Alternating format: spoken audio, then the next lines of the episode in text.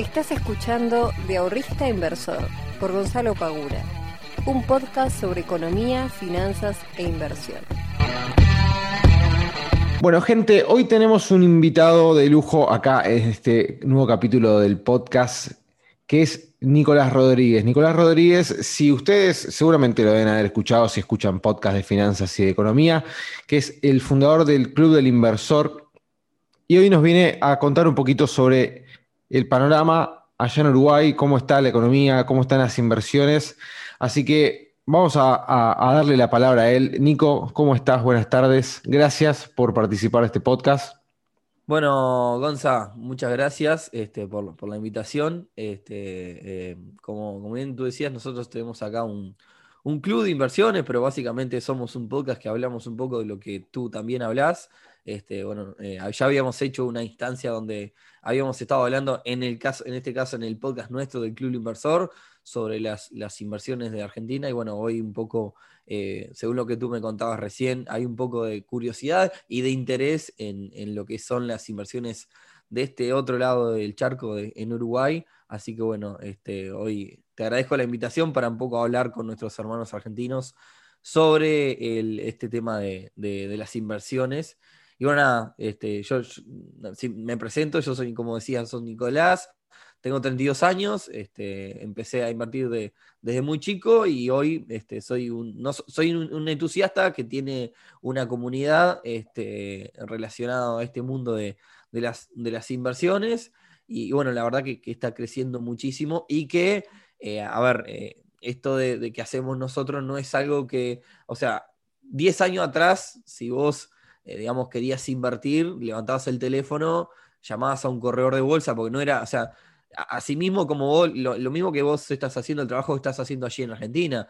Eh, no, sé cuál era la realidad allí hace unos 10 años, pero acá hace unos 10 años vos, o sea, no existía esta democratización que se hablaba en todos lados. Creo que, no sé si somos nosotros o en general, hay una corriente, por lo menos acá en Uruguay, que creo que también se comparte allí del otro lado del charco, relacionada a las inversiones, donde hoy hay mucha democratización. Y con esto, con, con este término, lo que quiero decir es que hay mucha, eh, se habla mucho del tema, es, muy, es bastante público. Antes acá, hace unos 10 años, era, era algo mucho más tabú, y tabú porque, digamos, eh, las inversiones estaban centradas en los corredores de bolsa y, y, en gente muy adinerada. Nosotros somos una comunidad de 500, 500 socios que, la mayoría son, son personas laburantes, digamos, son eh, personas simples, mortales, como decimos nosotros. Entonces hoy aquí en Uruguay se ha abierto ese mundo, o, estamos tratando que se abra el mundo de las inversiones para, para cualquiera y, mostrar de que no, no es necesario, como decía, 10 años atrás vos tenías que levantar un teléfono, llamar al corredor de bolsa y te decían, no, yo por menos de 100 mil dólares no te abro una cuenta. Entonces, básicamente no era para cualquiera y, digamos, se trataba de manejar en un nicho muy chiquito y se cuidaba ese nicho de que, de que en realidad eh, era como algo muy, digamos, eh, secreto, por así decirlo. Hoy eh, está por todos lados y bueno, nada, en ese sentido no, nosotros hacemos un, trabajo de, tratar de seguir expandiendo ese mundo para que, que todo el mundo se dé cuenta que invertir es para todos y también para nuestros hermanos argentinos. Bueno, creo que en ese sentido, siguiendo con la línea que vos mencionás, eh, bastante deben haber ayudado las, por ejemplo, las redes sociales, eh, como para que personas que eh, tenían o tienen los conocimientos, como que puedan empezar a, contar, y aparte porque no solamente hay, como decís, antes era para gente que tenía muy adinerada, que tenías que levantar el teléfono y tenías que decir, che, eh, fulano, por favor, me cargas una orden para poder comprar X cantidad de bonos, acciones o lo que fuere. Este, hoy, por suerte, también las plataformas abrieron la posibilidad de, con un par de clics, empezar ya a hacer tus primeras operaciones y no tener que pasar por tantas cosas engorrosas. Eh, también las aperturas de cuentas son más sencillas. Antes tenías que llenar 400 formularios, ahora solamente con el DNI puedes abrirte una cuenta. Eh, pero me parece que las redes también ayudaron mucho a esto de expandir un poco el conocimiento, decir, bueno, che, esto, las inversiones son esto, no es algo imposible, no. Eh, quizás también ha habido como un poco de de, miedo, eh, de decir, che, no quiero contar lo que estoy haciendo con inversiones porque es mío y no, quiero compartirlo con vos, o sea, una cuestión como medio egoísta de, querer ganar yo y no compartir al otro a ver si me saca mi ganancia, ¿viste? Una cosa media rara Que... Sí, sí, está, está, está eso también. Hay, hay dos prejuicios. Está ese del de, ay, no sea cosa que, que yo estoy, la gallina, el huevo de oro, ¿no? Ah, yo estoy haciendo dinero con esto y no, no, le voy a contar a nadie. Y después también está el, como no, es un tema que no se hablaba, justamente mucha gente en el club, cuando ah, eh, hablamos con, los socios, muchos destacan de que en realidad somos personas, digamos, que, estamos predispuestas a hablar de este tema. Y por ejemplo, eh, aquí en Uruguay, creo que en Argentina debe pasar algo similar, cuando alguien te pregunta, o sea, hay una pregunta que no se hace que quizás por ejemplo, en Estados Unidos es algo que es muy normal. En Estados Unidos vos le preguntás a alguien, che, vos cuánto ganas? O, digamos, ¿cuánto te ingresan mes a mes? es una pregunta súper normal y es como que te pregunto, ah, bueno, ¿qué comiste hoy? ¿Se entiende? Es algo que no genera, acá genera una especie de incomodidad o de prejuicio o de decir, cuánto dinero tú, tú, te ingresa, es como que eh, estás hablando de, de, algo que, le estás, eh, que solamente para las personas íntimas de confianza y en realidad no, es algo que vos quieras decir. Y hoy en realidad nosotros siempre decimos que en realidad para, para avanzar en esto y para, y para crecer en este mundo, o sea, tenemos que hablar de dinero. Y para hablar de dinero, tenemos que, sacarnos esos prejuicios, ¿no? O sea, eh, ese primero de, de, expresar cuántos son nuestros ingresos de hecho, yo hasta lo he dicho en el podcast de, qué, tipo de y qué clase de ingresos tengo y en qué invierto. Eh, y, el otro, el, hecho de estoy invirtiendo en esto y esto es solo mío, no lo cuento y demás. Esos son prejuicios que hay que sacar. Y creo que de a poquito nos vamos, nos vamos liberando de esos prejuicios que ayudan a seguir este, creciendo. Sí, sí, sin duda. Bueno, es, acá pasa lo mismo. Che, ¿cuánto ganas? y te mira, viste, como diciendo, no sé, como si le estuvieras pidiendo que, se sacara la ropa. O sea, es algo que, quizás también pasa por una cuestión de, eh, no sé, el, si vos sabés o presuponés que vos ganás más que el otro, te da un poco de pudor decir, no sé, gano, qué sé yo, dos mil dólares cuando sabes que el otro capaz gana 500 y te mira como diciendo, che, no, pero ¿cómo hiciste para ganar dos mil dólares? Le estás robando a alguien. ¿Viste? Capaz que hay una cuestión así, ahí media cultural de que el que gana plata acá en Sudamérica es un ladrón y el que y, no es así, no tiene nada que ver. Sí, sí, sí, bueno, eh, está la idea de que si vos de repente ves pasar un Mercedes, Benz y un BMW vidrio polarizado y para en la puerta de tu casa y se baja un gris de 25 años, decís, está, este loco andan algo raro. Eh, e, esos prejuicios también son, son digamos, hacen a, a todo este, digamos, a todo este mundo que nosotros queremos justamente tratar de, cambiar, porque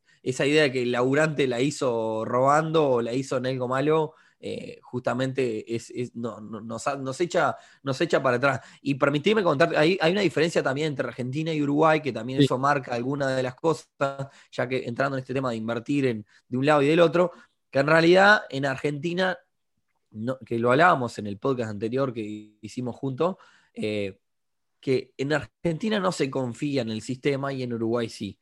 Con esto que quiero decir, de que quizás eh, en Argentina darle plata al banco para que el banco le invierta o poner plata en el banco para después, es como que el banco me puede llegar a robar, ¿no? Eh, por, un montón de cosas que han pasado en, la historia, en la economía de, Argentina. Aquí es diferente. Acá es diferente, han pasado cosas también no tan graves, pero sí eh, es diferente. Acá uno en el banco de pique ya confía, o sea, confiamos en el sistema. Entonces, acá no me refiero a mí, sino general, ¿no? sí, obvio, obvio. Eh, eso, eso ya, ya te, da otra perspectiva. Es decir, vos vas a invertir en cualquier mecanismo de inversión, por más que no sea el banco, hacemos todo por transferencia bancaria o, eh, yo, digamos, este, vos me, yo no sé, eh, para ver las cosas, te paso el estado de mi cuenta bancaria. A ver, trabajamos en, en, lo que es inversiones con los bancos y, con el sistema en general sin problema. No le tenemos miedo a comprar algo que del Estado y que se vaya a hacer pedazos. Entonces, ya eso es una ventaja, ¿no? Es una ventaja de, acá Uruguay el confiar en el sistema. Nadie duda de, ah, el banco me va a robar la plata. Eso nadie lo duda. Y eso permite, a ver, yo con esto no estoy defendiendo a los bancos. Estoy diciendo de que tener la institucionalidad, digamos, establecida y confiable hace de que vos puedas trabajar en un, digamos, de forma más prolija. Porque, a ver, ¿qué pasa en Argentina? Al, no haber confianza en el sistema, hay que desarrollar un montón de mecanismos. Yo otra vez te decía, para quien le gustan las inversiones, Argentina es Disneylandia, es lo más lindo que hay, porque hay que buscarle mil maneras de mil vueltas y de la forma que se las ingenian para las cosas es, genial. Entonces, eh, a lo que voy es que en realidad eh, nosotros trabajamos de forma más prolija, o sea, podemos trabajar de forma más prolija gracias a un montón de cosas, ¿no? O sea, no tenemos que preocuparnos cómo darle la vuelta al dinero de acá, de allá y las restricciones y demás. O sea, eso ya son preocupaciones que no tenemos, nos planteamos directamente sobre, eh, digamos, la rentabilidad de la inversión, el riesgo de la inversión y demás, pero, pero sacamos todo el proceso administrativo, es mucho más rápido, mucho más sencillo. Sí, sí, es que justamente lo que vos decís, o sea, ya desde el vamos, eh, y lo que hablamos la vez pasada, eh, vos podés ir a un cajero automático y sacar eh, dólares, por ejemplo. entonces, todo el rollo que nosotros tenemos con los dólares y que, lo tengo que pasar, que comprar, que cómo lo compro, cómo lo vendo, cuál es el mejor precio, tenemos 700 millones de precios distintos para el dólar. Este, cuando ya puedes lograr sacarte ese problema de la cabeza, es como decís, bueno, directamente me planteo y me paro sobre lo que yo pretendo ganar, sobre mi horizonte de inversión, sobre el riesgo que yo quiero asumir, etcétera, etcétera. Sí, a ver, yo acá en la esquina de mi casa tengo un cajero, si quiero agarro mi tarjeta del banco, mi, donde tengo mi cuenta de sueldo y voy y saco mil dólares, sin problema, en efectivo, en cinco minutos. Y eso, eh, eso es, digamos, también, eh, nosotros lo vemos acá como normal. Nosotros tenemos una economía también, esto es importante, una economía, una economía muy dolarizada. Acá todo lo, que es eh, de, un precio mediano para arriba es todo en dólares. Es decir, las casas, los autos, pero por ejemplo, yo qué sé, eh, no sé, el celular, el precio del celular es en dólares. Estamos hablando de precios de 200, 300 dólares. Y, incluso menos, vos te compras una cafetera de 40 dólares y la, la pagás en dólares. Para que te una idea, 40 dólares acá en Uruguay son más o menos unos este, 1.700 pesos que eh, bueno, en Argentina, bueno, el valor de una cafetera, para que tenga una idea, eso ya lo pagás en dólares. O sea, cualquier cosita pequeña ya estás pagando en dólares. Eh, el peso se utiliza generalmente para las cosas muy, muy chiquitas, para, digamos, para los bienes, para lo que es, eh, digamos, bienes de consumo, comida y demás, eso, eso sí, pero después cualquier cosita, cualquier electrodoméstico, cualquier cosita ya es, este, ya es en dólares. Y hoy en, hoy en día, este año, el año pasado y los años anteriores. Bueno, este año y el año pasado calculo que obviamente a todas las economías del mundo les pegó todo este problema de la pandemia, etcétera. Eh, a algunos les habrá pegado más o menos, eh, pero en general, ¿vos cómo ves el contexto eh, de la economía en Uruguay? Bien, bueno, para empezar, como decís vos, Gonzalo, este, esto, la pandemia le pegó mal a todas las economías del mundo y la uruguaya ya no fue la excepción.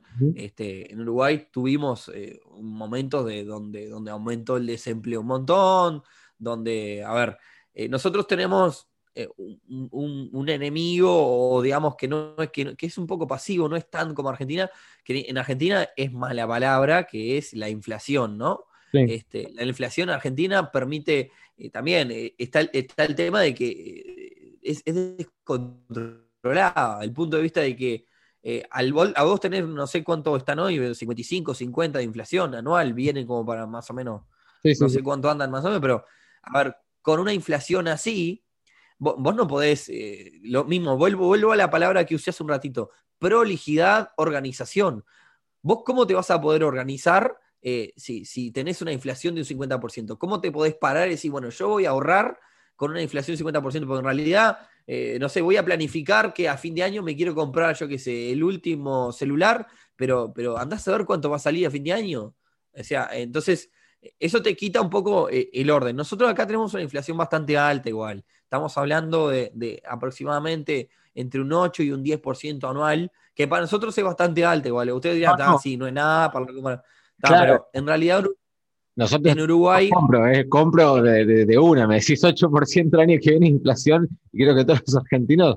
Eh, no, igual, igual es, una inflación, es, una inflación, bastante alta. Totalmente. Pero yo, creo, yo creo que en general, más allá de, todo lo que ha pasado en el mundo, yo creo que en general la economía uruguaya eh, ha, logrado sortear este, o tratar de, digamos, de, pasar lo, más, lo menos mal posible, digamos, ¿no? De, minimizar daños con esto de la... De, ¿Qué pasó acá? A ver, a diferencia de Argentina, en Argentina hubo una, cuarentena total, como digamos, como que eh, las restricciones fueron muy fuertes allí bueno, eso por supuesto que las restricciones no solo van eh, en favor de, tratar de, solucionar un problema de salud, sino que es como acá, acá nuestro presidente por momento le llamó las perillas, ¿no? Tenemos la, perilla económica y la perilla de la salud, eh, eh, y de alguna forma es como que es una balanza. acá lo que pasó fue que se priorizó que, digamos que, que, el país no cayera, ¿no? con la economía totalmente cerrada, eh, el, país en muchos casos se, iba, se iba lejos, digamos, y, básicamente una de las cosas que pasó fue eso, se priorizó que el país no cayera, de tratar de cuidar la salud lo más posible, pero sin matar al, comerciante, ¿no? Porque básicamente al cerrar la economía matás al comerciante y el comerciante es el que te mueve, el, digamos, la pyme, la pequeña y mediana empresa es lo que mueve la, la economía, ¿no? Porque es lo que tiene mayor cantidad. Entonces, en ese sentido, eh, la economía uruguaya creo no se vio tan, tan perjudicada comparado a otros, comparado a otros eh, lugares, ¿no? Con esto no estoy diciendo que no haya sido una crisis, fue una crisis terrible a nivel de casi como la del 2002, acá que fue 2001 en Argentina, fue una crisis terrible, realmente estamos ante uno de los peores momentos de la economía, pero eh, no estamos, por ejemplo, con una desocupación del 80%, donde estén todo el mundo en la calle sin trabajo, ¿no? Este, creo que, eh, creo no, sé bien cuánto anda ahora el, tema del desempleo, pero, pero no, no, no, no, creo que no supera el 10 o el 10 y pico de por ciento. Este, no, sé cómo están hoy en, Argentina. Entonces, a ver, a lo que quiero decir es, eh, se trató de minimizar los daños de la economía eh, sin perjudicar demasiado las medidas de salud.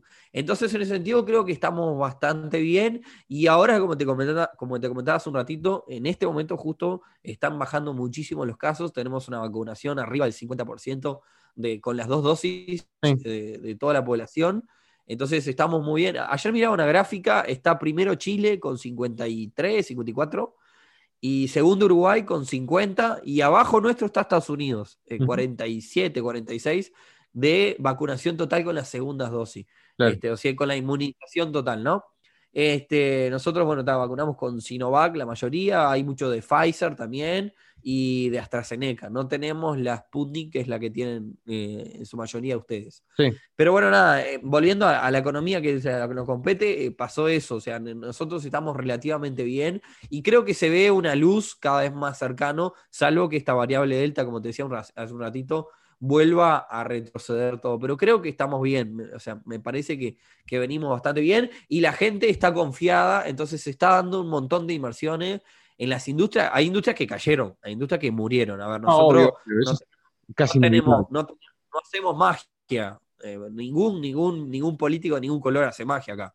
Eh, acá estamos, hay industrias que murieron, turismo, gastronomía, gastronomía no murió tanto, pero eh, digamos, todo espectáculos y eventos y demás son, digamos, industria, obviamente, cuando yo te digo que acá se trató de, priorizar la economía, no, estoy diciendo que no se hayan cancelado los eventos. Hoy cumpleaños, 15 y casamiento de 100, 200 personas no se hacen, están prohibidos. Está claramente que hay cosas que no se hacen.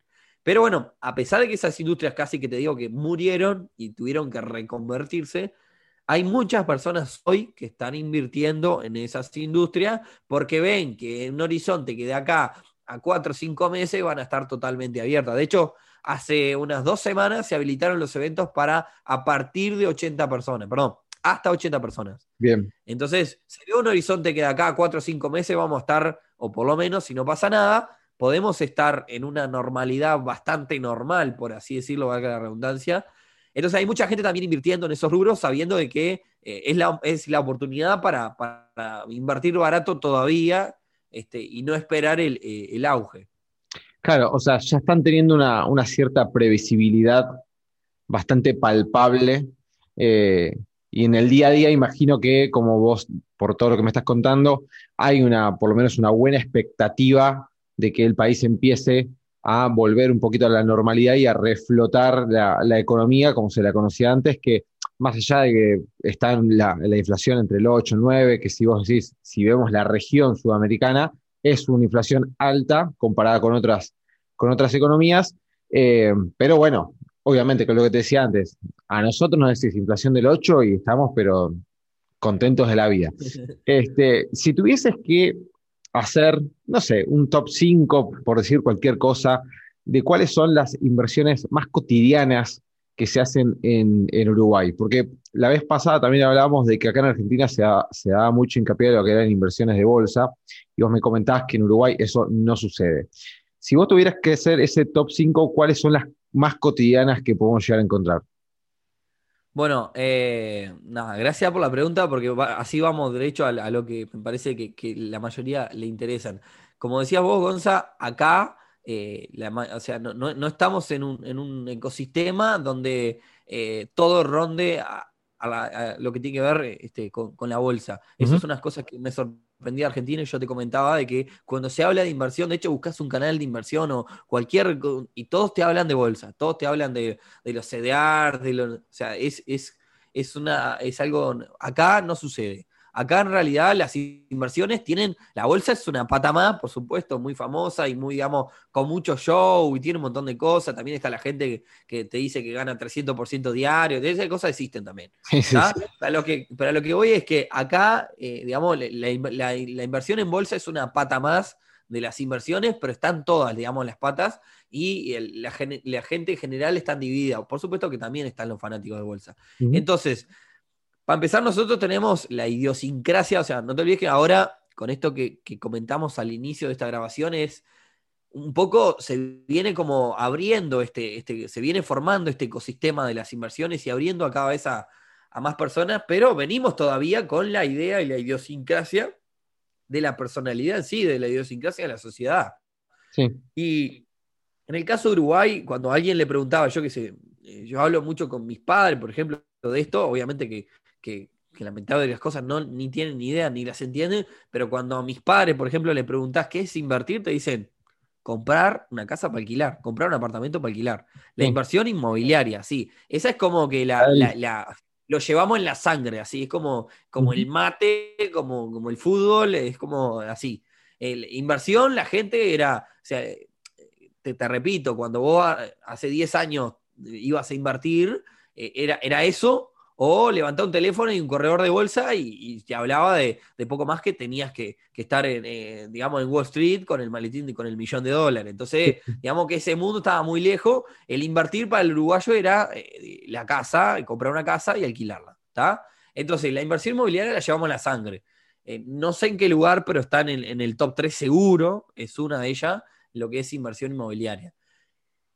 En cuanto a rentabilidad, para entrar, digamos, punto a punto, la, inversión inmobiliaria, eh, básicamente, tenés, dos, ¿no?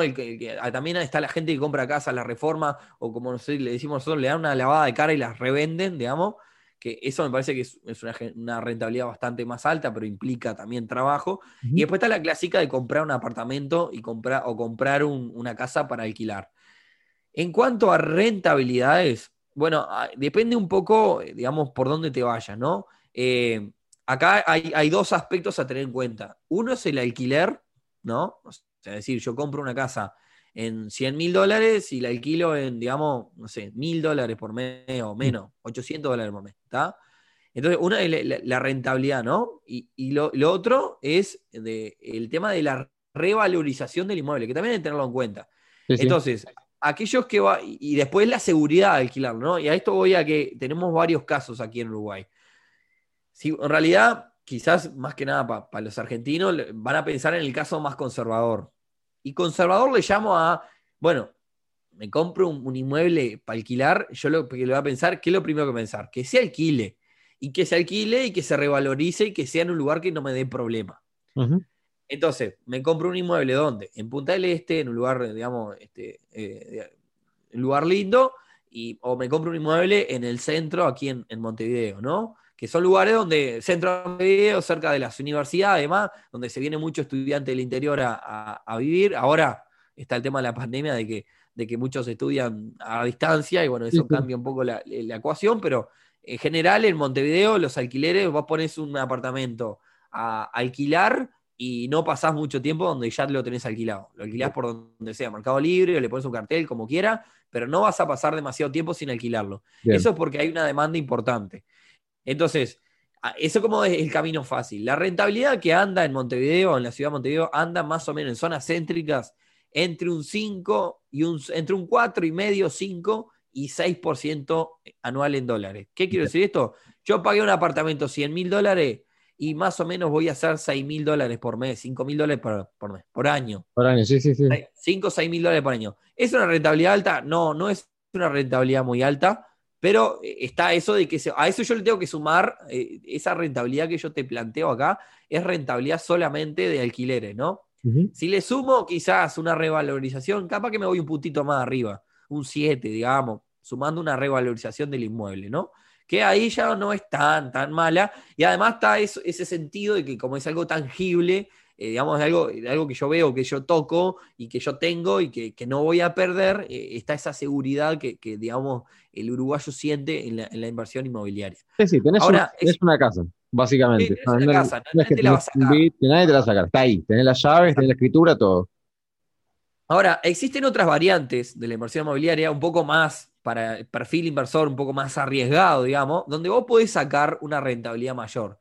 Te doy un ejemplo. Vos comprás en el interior del país y en el interior del país eh, probablemente te sea un poco más difícil quizás alquilarlo, tenés que conocer gente ahí, o capaz que el mecanismo para alquilar no sea mercado libre, compras en una localidad del interior donde de pocas personas y bueno, es difícil alquilar por mercado libre ahí, o sea, vas a tener que poner un cartelito, tener a alguien ahí que te ayude. La cuestión es, vos tenés en el interior del país la relación precio-alquiler es mucho más alta.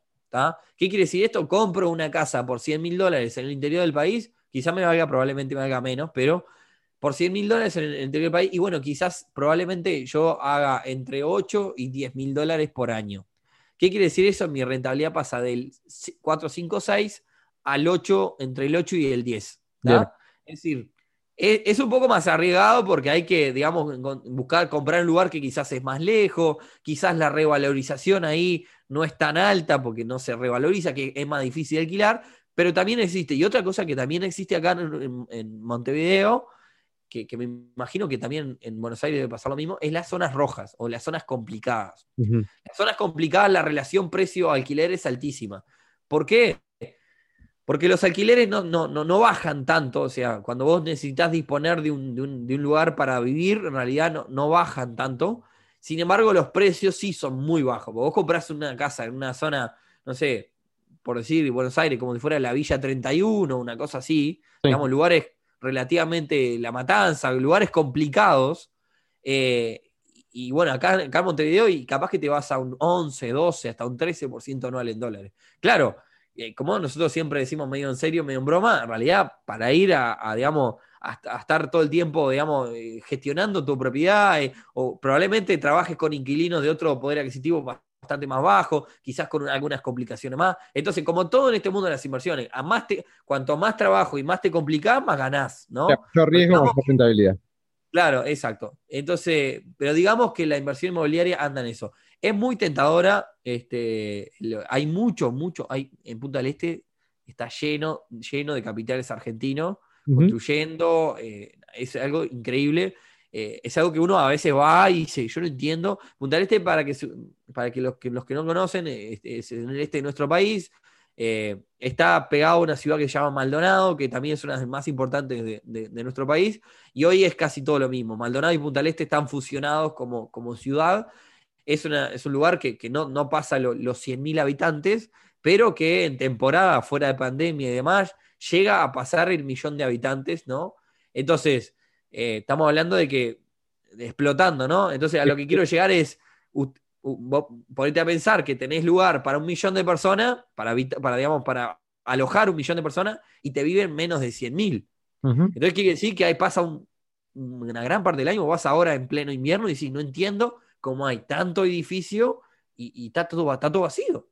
Este, porque básicamente los alquileres se, estila el más el alquiler de temporada que generalmente termina siendo más rentable, más que nada en Punta del Este, que es una zona donde no tiene alquileres caros.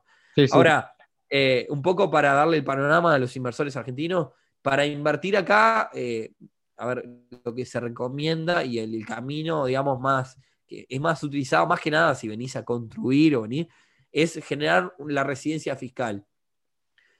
No es para todos la residencia fiscal, porque estamos hablando de que vos para venir a conseguir la residencia fiscal eh, en Uruguay necesitas tener una inversión de por lo menos 350 mil dólares, 350 mil dólares creo que anda cerca de eso.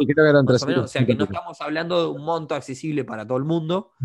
este, sin embargo, sin embargo, no, no, dejen, no, no, apaguen, digamos, el, Spotify y se vayan, porque sin embargo, eh, tenemos muchas empresas acá, que ahora voy a seguir nombrando este, los, otros tipos de inversiones, que están generando, digamos, negocios allá y que están eh, yendo también a Argentina a buscar capitales en donde hay posibilidades de invertir en Uruguay sin la necesidad de tener la residencia, fiscal, este, básicamente invirtiendo eh, con empresas uruguayas que están con sede en Argentina, por así decirlo.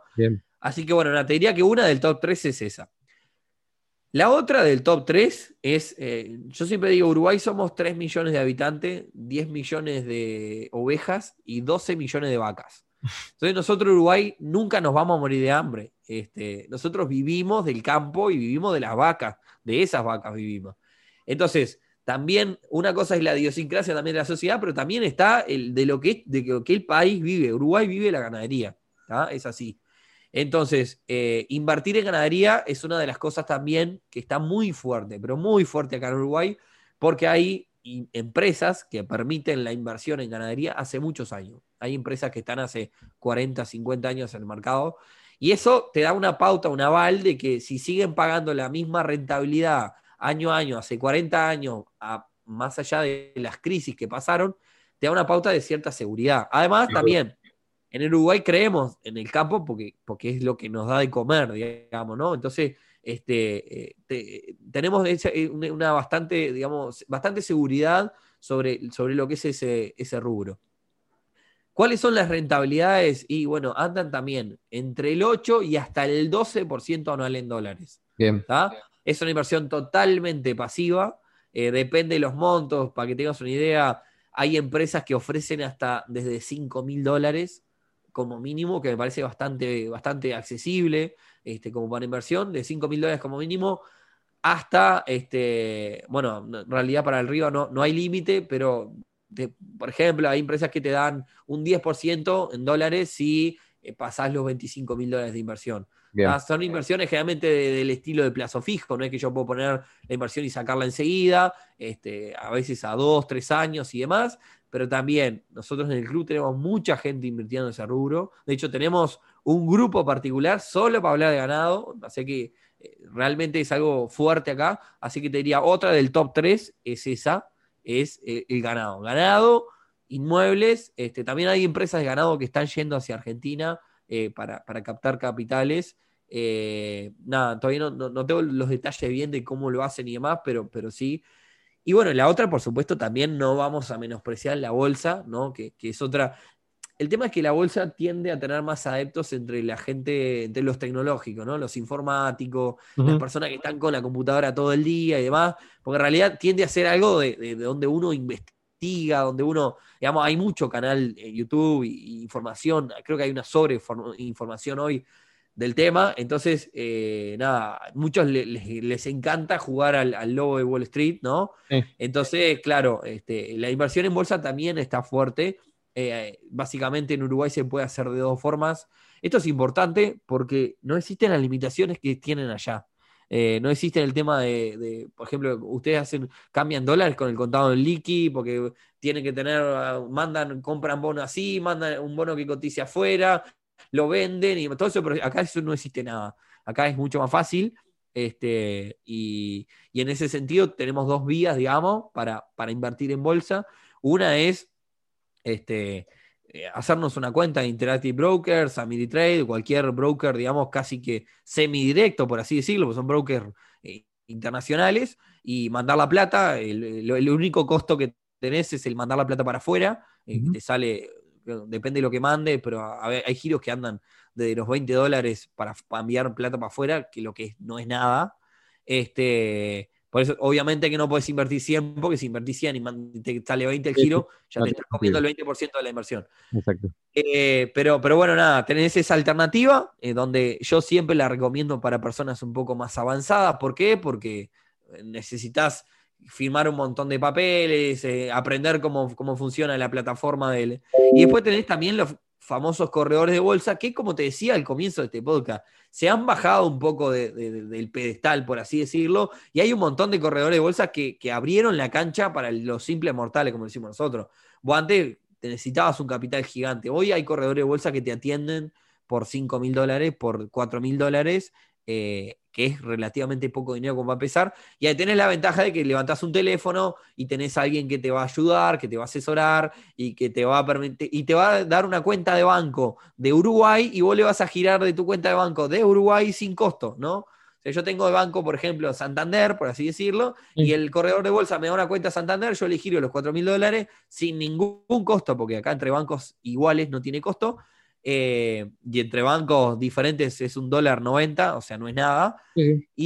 Y, bueno, nada, básicamente la plata sigue acá, yo tengo a quien, a quien ir a reclamar, una oficina, un teléfono, alguien que me ayude, y si yo no entiendo nada, esa persona me va, me va a recomendar. Entonces yo generalmente, obviamente ese camino es más caro, porque ese corredor de bolsa me va a cobrar una comisión que, es más cara y a veces incluso en Ameritrade, por ejemplo, no hay comisiones, entonces también, este, digamos, eh, el camino de, ir más directo es más barato, pero más engorroso, y el camino de, ir de local, digamos, con corredor de bolsa local, es más, eh, digamos, es más cómodo, pero es un poquito más caro, pero generalmente se lo recomiendo a quien arranca. Entonces, en lo que es bolsa tenemos un montón, este, y bueno, hoy está el tema de criptomonedas y más. Ahora, déjame, perdón que me extienda, pero me gusta... No, no, no, por favor, dale mostrar todo el panorama para que se lo lleven así, completito. Acá también hay un montón de inversiones que en Argentina no van. Y con no van quiero decir, este, no, se hacen demasiado o no tienen tanta popularidad o por las condiciones de la economía argentina, inflación, llámese lo que sea, no se dan tanto. Eh, yo mencioné, te mencioné, te, tiré un top 3, ¿no? Bolsa, ganado, inmuebles. Pero después están todo lo demás otro, los otros tipos de inversión que no son pocos, o sea, que, quiere decir que, no es que, ah, bueno, ah, no sé, fulano invirtió en tal lado, es un tipo raro. No, no, no, acá, o sea, es, muy normal que haya, no sé, eh, 8, 10 mecanismos de inversión donde la mayoría de los inversores tengan esos 10. O sea, diversificamos bastante y utilizamos los otros mecanismos de inversión. Acá, por ejemplo, eh, por decirte una cosa, el mecanismo más usado por los inversores del club del inversor no es ni el ganado, ni la bolsa, eh, ni, ni, los inmuebles. El mecanismo donde hay más cantidad de inversiones del club del inversor son los cheques. Los cheques el descuento de cheque, es decir, yo tengo un cheque por, vamos a hacerlo en dólares para que todo el mundo entienda, tengo un cheque, un, ve un comerciante que le, vendió servicios a otra empresa, esa otra empresa le pagó con un cheque por mil dólares y vengo yo y le digo, le digo al comerciante, che, este, Leo, por esos mil dólares yo te doy 900 y me quedo con ese cheque diferido a cobrar a 90 días, vos que, no, que necesitas la plata en el momento, este, te, te doy este, 900 dólares, pero te lo doy en el momento y me quedo con ese cheque. Eso acá corre muchísimo, muchísimo, muchísimo. ¿Por qué? Vuelvo a lo mismo, porque acá hay más confianza en el sistema, las empresas son, digamos, el, sistema económico en general es un poco más confiable. Acá no le estoy dando palo al sistema eh, argentino, pero es una realidad. Entonces, eh, el rebote de cheques es un. El rebote de cheques me refiero a cuando vos vas a cobrar ese cheque que vos compraste, eh, digamos que, que, esté la plata, ¿no? El rebote de cheque es un porcentaje muy mínimo, obviamente que está al riesgo, pero es muy mínimo, es mucho más chico que me imagino que lo puede. Yo he hablado con colegas argentinos y dicen, no, no, acá es contra cheque, eso es como un suicida, kamikaze. Entonces. tenés que este tener mucho cuidado de quién recibís el cheque. O sea, de vuelta, para, para repetir este, este mecanismo de descuento de cheques. Eh, Nico tiene una empresa, emite un cheque a cobrar a 90 días por mil dólares, ¿no? Entonces viene otra persona y le dice, bueno, yo te compro ese cheque, pero en vez de pagarte los mil dólares, te lo pago 900 y te doy los 900 ahora. Entonces, eh, la persona se hace de los 900 pesos ahora si no tenía que esperar 90 días para cobrar mil dólares, ¿bien? Y entonces, el que obtiene el cheque dentro de 90 días va a cobrar mil dólares, obtiene una ganancia de 100 dólares, que es la diferencia entre lo que pagó y lo que va a cobrar. El tema de lo que sucede eh, mucho acá es que, bueno, no es lo mismo recibir un cheque de, por decir cualquier cosa, ¿no? De McDonald's, de Arcos Dorados, que recibir un cheque de Gonzalo Pagura. O sea, corres acá el riesgo de que yo después no tenga fondos, cuando vos quieras ir al banco a cobrar el cheque, te dicen, no, está rebotado, no hay fondos, y agarraste el cheque y lo tenés que tirar a la basura porque no te sirve para nada. Claro, acá, ojo que es un delito. Acá, si vos mentís un cheque, es un delito penal. O sea que en, teoría, vos podrías ir preso por, por emitir un cheque sin fondo, ¿no? Entonces, generalmente, eh, repito, lo mismo. Eh, somos, somos pocos, somos más chicos y, trabajamos un poco más ordenados eh, por, por, justamente por, por, cómo se ha dado por, en la historia. Y, básicamente, digamos, el, el, cheque de Gonzalo Pagura, como decís vos, generalmente si, hay forma de verificar que Gonzalo Pagura sea, sea una persona que, digamos, tenga digamos, sea confiable financieramente. Hay una, hay una, calificación de cada uno de nosotros. Este, y, eso hay formas de verificarlo. Y bueno, pasados los controles que Gonzalo Pagura es alguien confiable financieramente, bueno, entonces este, generalmente no, no va a haber problema para ese descuento de cheque. Ese es un mecanismo que también se utiliza mucho. Nosotros hacemos todos los años un mundialito de inversiones, eh, donde ponemos, acá hay unos 20, 30, 40, sí, ponerle 30 mecanismos los más conocidos, ¿no? Eh, y los ponemos a todos, y, el mundial hace dos años que lo viene ganando eh, una empresa, una plataforma que se llama Micheque, micheque.uy, ya le estoy haciendo el chivo, y, básicamente donde vos podés, es un, Uber de los cheques, básicamente vos podés encontrar cheques a la venta, y eso es algo que se utiliza mucho acá. Eh, otros mecanismos de inversión, nosotros le, llamamos lo que es economía real, ¿no? Eh, hay mucha gente sobre eso, sobre la economía real también, porque generalmente dan rentabilidades altísimas. Eh, para cerrar el tema de los cheques, la rentabilidad de los cheques siempre anda arriba del 15-20%. Bien, dólares. ya me subí un poco más, ¿no? Sí, sí, sí. por qué me subí? Porque obviamente que aumenté un poco más el riesgo y demás. Pero, a ver, yo, por ejemplo, es una actividad que hago. Yo descuento cheques hace años y no sé, en cientos de cheques yo llevo uno, dos o tres rebotados, este, que, de, que hay dos de ellos, ponele, que cobré una parte y ya estoy cobrando lo que queda, y digamos, me queda uno solo de los cientos de cheques que he descontado en estos años, no lo pude cobrar nunca más. Este, y bueno, es parte de, digamos, compensar las ganancias con lo, con lo, que, con lo que pasó con, con, lo, la pérdida de ese cheque. Sí, por supuesto. Entonces, este, y después lo que está lo que es la economía real, hay muchísimo en la economía real. En la economía real, llámese eh, comprar un negocio y trabajarlo, poner empleados y trabajarlo. Yo me dedico, por ejemplo, también a la compra y venta de vehículos. Eh, la compra y venta de vehículos también es algo que da bastante. Una, la compra y venta de vehículos hoy, si andás bien, te da entre un 60 y un 80 anual en dólares. Estoy hablando de rentabilidades enormes. Sí, gigante, pero obviamente que implica ah, salir a comprar vehículos de forma barata y para comprar vehículos baratos. Tenés que saber, tenés que saber de coches. Tenés que saber, tenés que tener, conseguir gente que quizás necesita el dinero rápido, o sea, gente que, esté apurada, que esté con un problema. Y bueno, va, mira, mi auto vale 10 mil dólares, estoy con un problema de deuda, necesito pagar esto porque me rematan la casa o porque me cierran el negocio. Bárbaro, tu auto vale 10, te lo pago 7 lo pongo en Mercado Libre al otro día en la venta de 8 mil dólares y se va así, en dos horas lo vendí. ¿Por qué? Porque un auto que vale 10, lo pongo 8, se vende en dos segundos, ¿está? Capaz que le hice 800 dólares, lo vendo en 7, 800 el auto, pero le hice 800 dólares en dos días.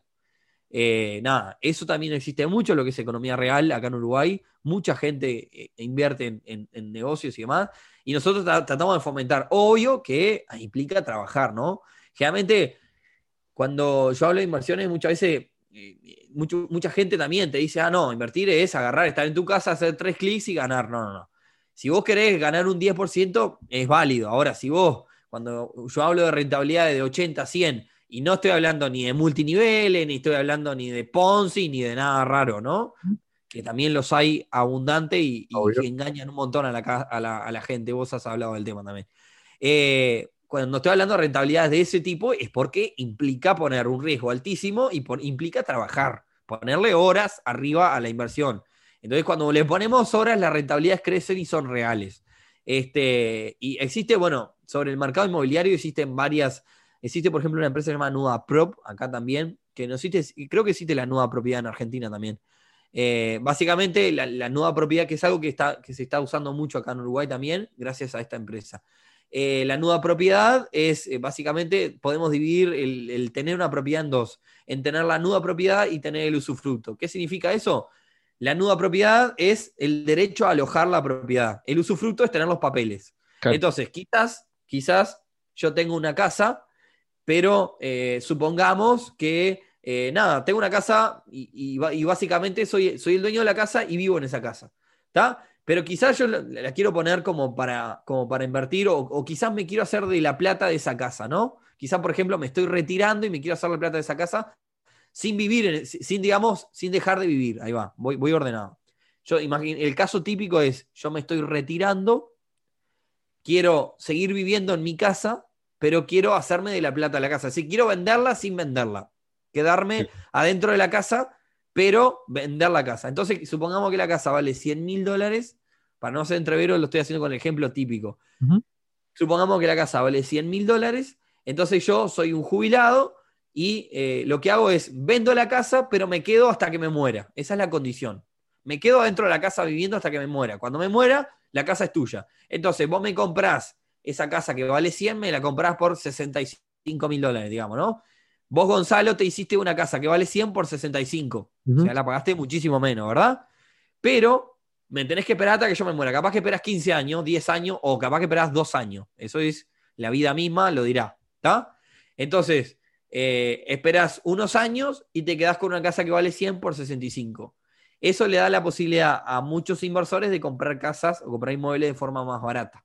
Claro. ¿Está? Eso es lo que se llama, o sea, vos comprás el usufructo, comprás los papeles, pero no te quedás con la nuda propiedad que es el derecho a vivir. La nuda propiedad me la quedo yo que soy jubilado. Perfecto. A ver, existen, ya te digo, repasando, existen un montón. Existen, después también están los clásicos bonos, eh, letras de regulación monetaria, instrumentos financieros mismos de los bancos, del Estado, que existen un montón.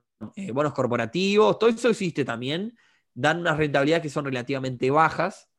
Este, existen hasta seguros, eh, seguros de vidas que te dan, digamos, vos pones una plata hoy, dentro de determinada cantidad de años recibís más plata de la que pusiste y la rentabilidad 4, 5, 6% anual en dólares, lo que tampoco es malo para, hacer algo que es del Estado, digamos, hay seguros que son del Estado, que, digamos, son arcas del Estado, plata del Estado al 4%, con un Estado relativamente solo, sólido, no es, no es malo. Entonces, no sé si me faltó algo, Gonzalo, que, pero digo, tenemos ahí un, un panorama, perdón, tenemos un panorama general y también tenemos las criptomonedas también, ¿no? Ojo, no somos ajenos a todo ese mundo. No, no, obvio, Las criptomonedas que, que, las criptomonedas, eh, no voy a hablar demasiado porque es lo mismo que ves del otro lado del charco. Claro, es, global. No, no, es, no, es, de Uruguay ni Argentina, nada, es un mundo general. Este, la pregunta es, ¿cómo hacen los argentinos para, para, para venir a invertir? Uno es la residencia fiscal, como dice, dije, ¿no? Y el otro es mediante estas empresas que hoy están levantando capitales en Argentina, este, con, con sede allá. No sé bien la figura legal bajo la cual lo hacen. Eso en todo caso, después si, si, te contactan y todo, lo, lo, podemos contactar con empresas que también tienen sede y capital este, allí en, Argentina. Y bueno, eso es un poco el panorama que hay. Hay muchísima cosa más para hacer. Y, y muchísimas más, más cosas que normalmente se hacen. Acá se invierte mucho también para cerrar, por ejemplo, otro, vos viste un top 5, bueno, para cerrar hay mucho, se invierte mucho en hipotecas. Eh, hay hipotecas es una casa, vos tenés una casa y necesitas dinero, necesitas un préstamo. ¿está? Entonces lo que haces, necesitas un préstamo grande. Supongamos que tenés una casa que vale 100 mil dólares, necesitas un préstamo de 30 mil dólares. No tenés solidez bancaria, entonces, bueno, no tenés forma de, pedirlo. ¿Qué haces? Me decís, yo te presto la plata y vos me pones en garantía tu casa. Si vos no me pagás, yo me quedo con tu casa. Básicamente es la garantía. Eso es un préstamo con garantía hipotecaria. Hoy hay empresas que se dedican a juntar inversores con personas que necesiten esos préstamos. Básicamente lo mismo, intermediarios. Rentabilidad de esas hipotecas entre un 12, un 10 y un 15, te diría, entre un 10 y un 15% anual en dólares. ¿Qué grado de riesgo tenemos? Si vos no me pagás, yo te tengo que ejecutar, te tengo que hacer un juicio y quedarme con tu casa el juicio se demora dos años, pero es súper seguro. No hay forma de que yo no me no, si vos me dejaste pagar y yo pruebo que no me pagás, no hay forma de que no me quede con tu casa eh, o que esa casa se vaya a remate.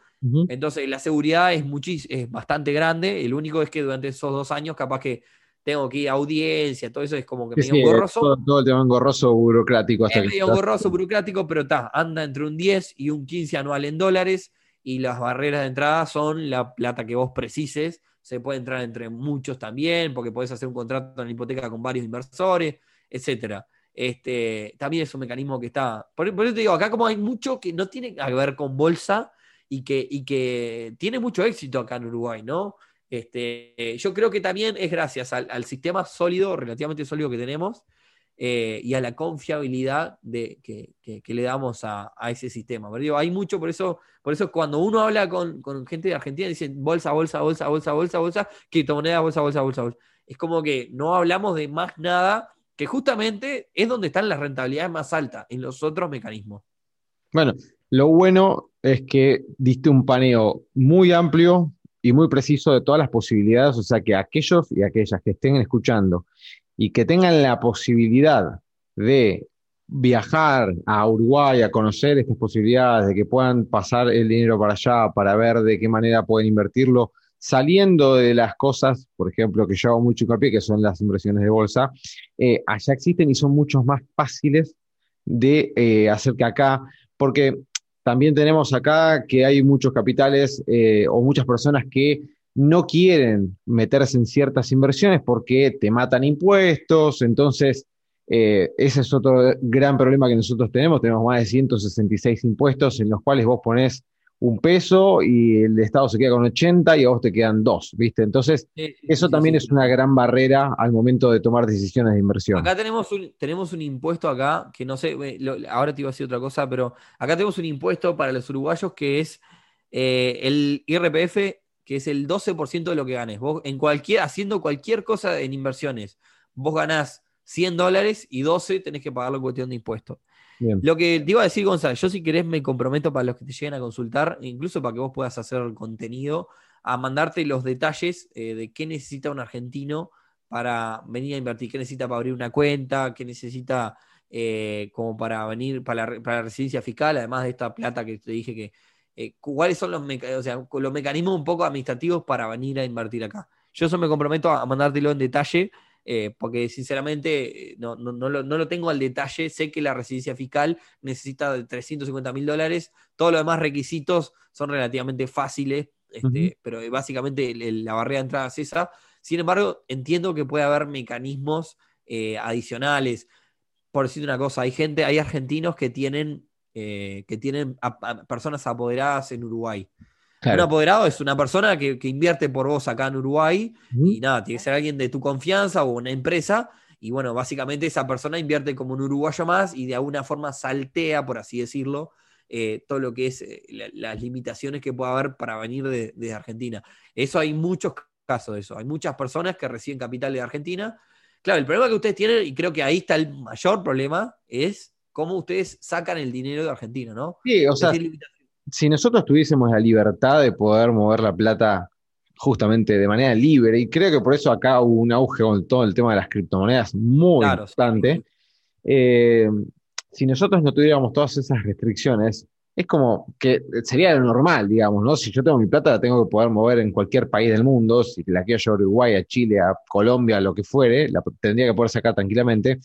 Sin todo eso, este, quizás toda esta charla hasta sería mucho más fácil. Sería, che, Nico, escúchame, tengo, no sé, 10 mil dólares que los voy a, voy a mandar para allá por Uruguay. ¿Qué, ¿Qué, puedo invertir? Y en ganado, descuento de cheque, ta, ta, chau, se terminó ahí la conversación. No hay mucho más que explicar. Pero bueno, lamentablemente hoy contamos con esto. Esperemos que el día de mañana eso se, se libere, se levante en algún momento.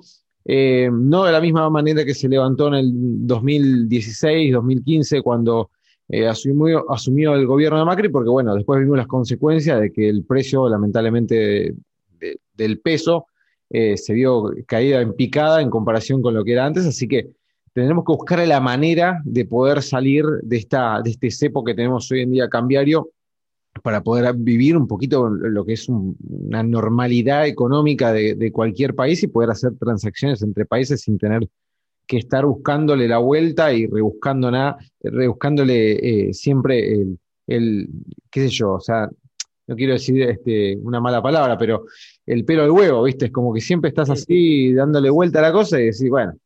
Pero bueno, Nico, la verdad que nada, no sé si querés agregar algo más, pero la verdad que fuiste súper claro y diste un montón de opciones para aquellos que tengan ganas de invertir en algo más y en algo más tangible, que también es eso es muy importante para aquellos que no confían mucho en las inversiones, porque dicen, che, es un número atrás de una pantalla.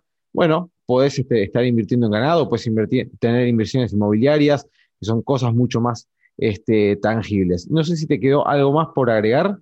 No, eh, nada, perdón, perdón si se fue largo esta charla. a mí me encanta. Este, espero que le haya sido útil. Eh, si, alguien quiere, ver más sobre diferentes mecanismos, nosotros tenemos un podcast también, este, tiro chivo, porque me parece que puede servir también.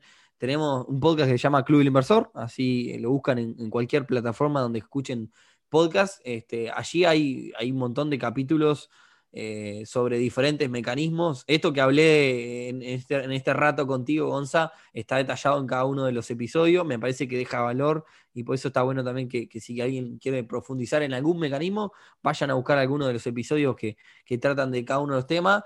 Me encanta esto, por eso me cuelgo y, por eso también se hace, se hace largo, pero nada, está interesante.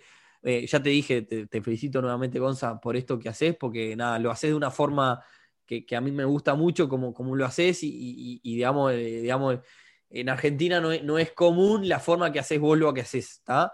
Eh, entonces, por, por, eso es que la, otra vez te, te contacté, porque está, básicamente eh, tenés un estilo de hacer las cosas como lo hacemos nosotros. Y, y, bueno, nada, este, espero que les haya gustado, que les haya parecido interesante. Y después síganlo a Gonza también en todas sus redes y más, porque capaz que en el momento saca algún contenido con alguna info que le tiremos de acá. Bueno, y ojalá algo que me gustaría hacer, que lo, estoy craneando todavía, pero eh, yo en algún momento tengo que cruzar el charco y ir para Uruguay, porque aparte... Bueno, a ver, pará. yo, yo, yo, te contaba esto, yo he trabajado en turismo muchos años, a mí me encanta Argentina. Yo antes, por tema de trabajo de turismo, yo iba eh, a cada rato a Argentina, todos los meses. Y, bueno, básicamente nosotros tenemos el proyecto Club Inversor Argentina para un poco, este, y ese proyecto eh, teníamos, tenemos, yo tengo los pasajes y el hotel, tengo todo pago y vamos a ir el 27 de marzo de 2020.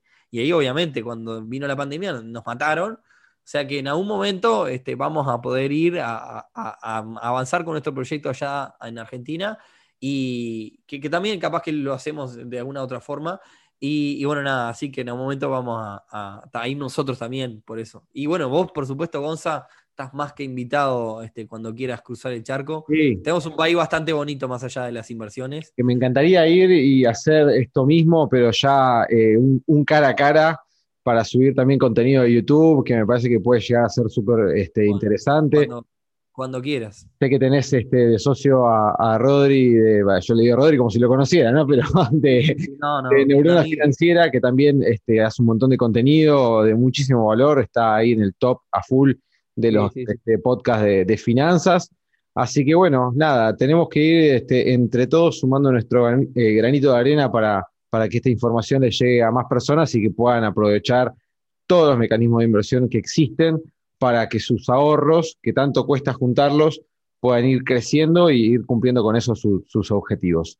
Democratizando el conocimiento, como se dice. Exactamente. Nico, de vuelta, muchísimas gracias por este ratito. Este, la verdad que muy, muy lindo este capítulo del podcast. Espero que le guste a todas las, a todas las personas que lo escuchan. Escúchenlo, Nico, búsquenlo ahí el Club del Inversor en Spotify y en todas las plataformas. Te mando un fuerte abrazo, hermano. Gracias, Gonza. Vamos arriba. Chao. Nos vemos.